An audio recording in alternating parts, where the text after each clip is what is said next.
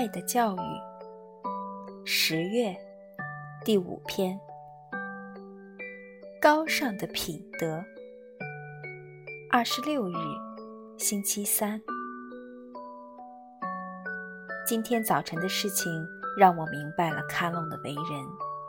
在路上，因为别的事情耽误了，我进教室比平时稍迟了些。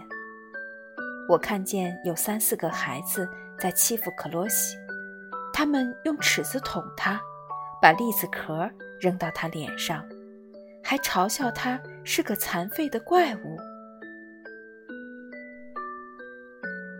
克罗西一个人缩在角落里，很可怜地看着那些家伙。可是，越是这样，他们越是欺负他。克罗西终于被激怒了，脸色涨红，身体也颤抖起来。这时，弗兰迪跳到桌子上，装出克罗西母亲挑担卖菜的样子。很多人轰的一声大笑起来。克罗西再也忍不住了，就顺手抓起墨水瓶，对准弗兰迪的头使劲地扔过去。谁知弗兰迪一低头，墨水瓶恰巧打在从门口走进来的老师身上。大家急忙逃回自己的座位，不敢作声。老师脸色发青，走到讲台上，生气地问道：“是谁干的？”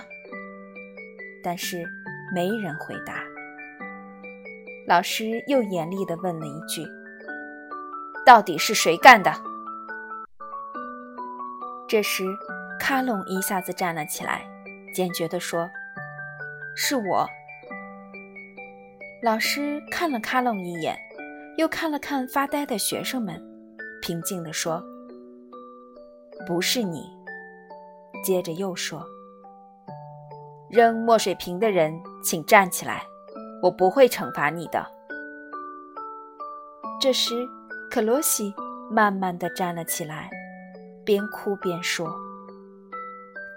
他们几个欺负我，打我，还讽刺我的母亲。我气极了，于是就扔了墨水瓶。”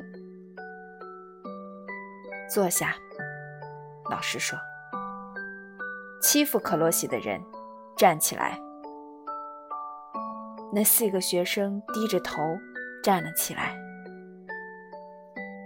你们，你们戏弄了一个无辜的朋友，欺负了一个不幸的人，侮辱了一位勤劳的母亲，这是一种最低劣、最可耻的行为。老师气愤地说。老师一边说。